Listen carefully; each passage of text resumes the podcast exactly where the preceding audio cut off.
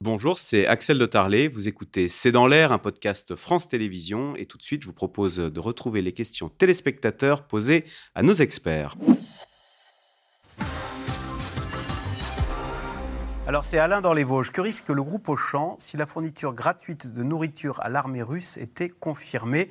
Donc Auchan, hein, je rappelle l'expression, c'est l'enquête euh, du Monde euh, qui est accusée, alors que je retrouve l'expression parce qu'on est, on est, on est vite accusé euh, de, de, voilà, Auchan semble contribuer à l'effort de guerre russe. Bah, c'est d'abord un grand risque en termes d'image et avant mm. tout un grand risque en termes d'image et de désaffection, je dirais d'abord des acheteurs en France et en Europe. En Russie, Auchan ne risque rien, au contraire. Mm. Auchan a sans doute affermi auprès des autorités sa position et au prix de la, de la population russe qui peut continuer à se nourrir à des prix à peu près raisonnables. Anthony Bélanger, Charlotte demande quelles sont les raisons pour Auchan de rester en Russie avec tous ces risques d'image qui. Euh... Pour du chiffre d'affaires. Auchan est installé en Russie depuis très longtemps, fait un chiffre d'affaires important, une Et puis, importante. Peut-être Auchan pense à l'après, d'ailleurs. Pense à l'après, on l'a déjà dit, mais surtout, je voulais insister sur le fait que, il, encore une fois, ce que vend Auchan en Russie n'est pas l'objet de sanctions occidentales, européennes, et donc Auchan peut continuer à vendre effectivement des, des produits de, de, première nécessité, des chaussettes que vous voulez, euh, tout, sans, sans, être affecté par les temps. C'est-à-dire qu'en fait, il y a d'une certaine façon, si cette affaire n'avait pas été révélée, si au fond euh, Auchan n'avait été là que pour vendre ce qu'il vend habituellement, c'est-à-dire des produits euh, hmm. du, commun. Ah, le eh fait, c'est qu'il y, a des paquets qui sont partis pour les soldats russes. Ce n'est pas la même chose qu'être Auchan qu'être Total. Total fait de la, du pétrole et du gaz et a des, des, à des, des co-entreprises avec des entreprises russes sur le pétrole et le gaz qui sont sous sanctions européennes.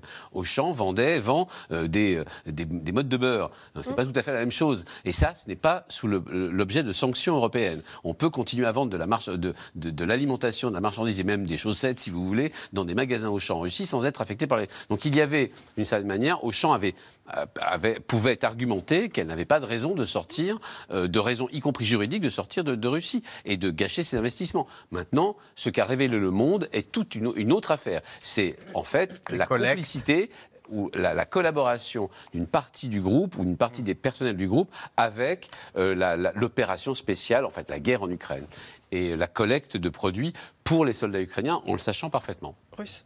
Mais pour les, quand les, on a les soldats russes. filiale russe, ça veut dire qu'on a un personnel russe, et donc mm. un personnel russe qui forcément euh, a un biais russe. Et donc. Euh, surtout, vous êtes enregistré. En fait, juridiquement, vous êtes dans un système et ce système-là vous expose. En fait, toutes les autorisations qui vous sont données peuvent vous être retirées. Tous vos partenaires, vos fournisseurs peuvent arrêter. Tout, euh, toutes vos charges peuvent augmenter du jour au lendemain. On peut remettre en cause votre bail. On peut vous expulser des meilleurs emplacements. Et les emplacements d'Auchan, que ce soit Auchan, le Roi Merlin ou euh, Decathlon en Russie, ce sont des emplacements hyper coûteux en fait. Hein. Il y a, les marchés est important de la charge en Syrie cette, neutralité, cette neutralité, elle est elle n'est pas possible, y compris en Russie. Souvenez-vous de la charge en Syrie. On l'avait accusé d'avoir, d'avoir été obligé de payer en partie euh, l'État islamique pour pouvoir continuer à, En fait, il n'y a pas de neutralité dans cette guerre. C'est ça que montre l'exemple d'Auchan. Et Auchan a fait une erreur stratégique en termes d'image, en voulant rester pour préserver ses investissements, parce qu'elle s'expose à contaminer gravement son image. Ah ça va choquer toutes les opinions occidentales et alliées de se dire, mais quand même, dans une guerre, mm. vous avez accepté d'apporter un soutien de fait à l'opération militaire spéciale. Et Auchan, pour sa défense, dit abandonner nos employés, euh, l'image va revenir, euh, je l'ai plus, voilà, abandonner nos employés, leurs familles et nos clients n'est pas le choix que nous avons fait. Euh, ils avaient des salariés aussi. Mais ils ont une responsabilité. Ils sont euh, c'est pas ce qu'on leur reproche. Hein. Aujourd'hui, non. Oui, mais c'est ce qu'ils disent pour leur défense. Pourquoi mais justement, ça marche pas. Ils peuvent pas dire pour leur défense qu'ils ont une responsabilité sociétale, alors que là, ils sont pris la main dans le sac en train de livrer du soutien à des soldats qui sont impliqués dans une guerre d'agression contre l'Ukraine. Là, euh, non, ça marche pas. Donc, il fallait partir. Oui, ben oui, et ils auraient pu penser qu'ils avaient un devoir moral. Euh, manifestement, ça n'a pas été une considération qui est entrée en jeu. Non. Comme vous avez coupé les ponts du jour au lendemain avec tous vos contacts dans les universités de Moscou ou de Saint-Pétersbourg. De Russie, tout simplement. Euh, Dominique, dans les Bouches-du-Rhône, qu'est-ce qui empêche l'Union européenne et l'OTAN d'assurer une présence militaire en Moldavie afin de dissuader les Russes, puisque la Moldavie craint euh, des activistes pro-russes ne fassent tomber le régime et ne rapprochent la Moldavie de Moscou Alors en fait, il y a déjà une présence militaire de l'OTAN en Roumanie qui est importante. Il y a la France d'ailleurs qui a plusieurs unités qui sont là-bas, mais il n'y a pas que les Français.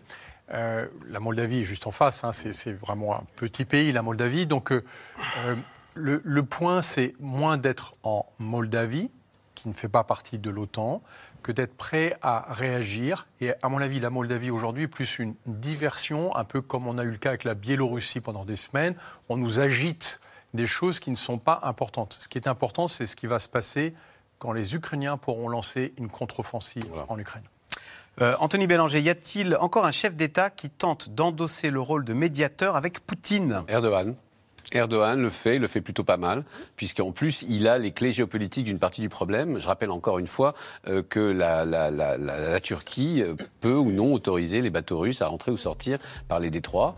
Euh, par ailleurs, elle est frontalière pour le coup avec la Russie et avec l'Ukraine, entretient des bonnes relations avec les deux. Erdogan joue ce rôle depuis le début.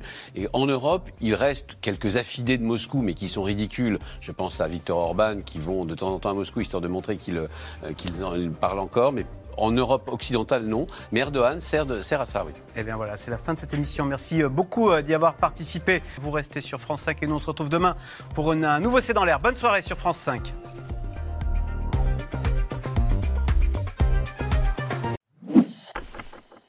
Merci d'avoir écouté C'est dans l'air. Comme vous le savez, vous pouvez désormais écouter l'intégrale, mais aussi l'invité ou vos questions à nos experts. Tous ces podcasts sont disponibles gratuitement sur toutes les plateformes de streaming audio. Et pour le replay vidéo, c'est sur France.tv, bien évidemment. À bientôt.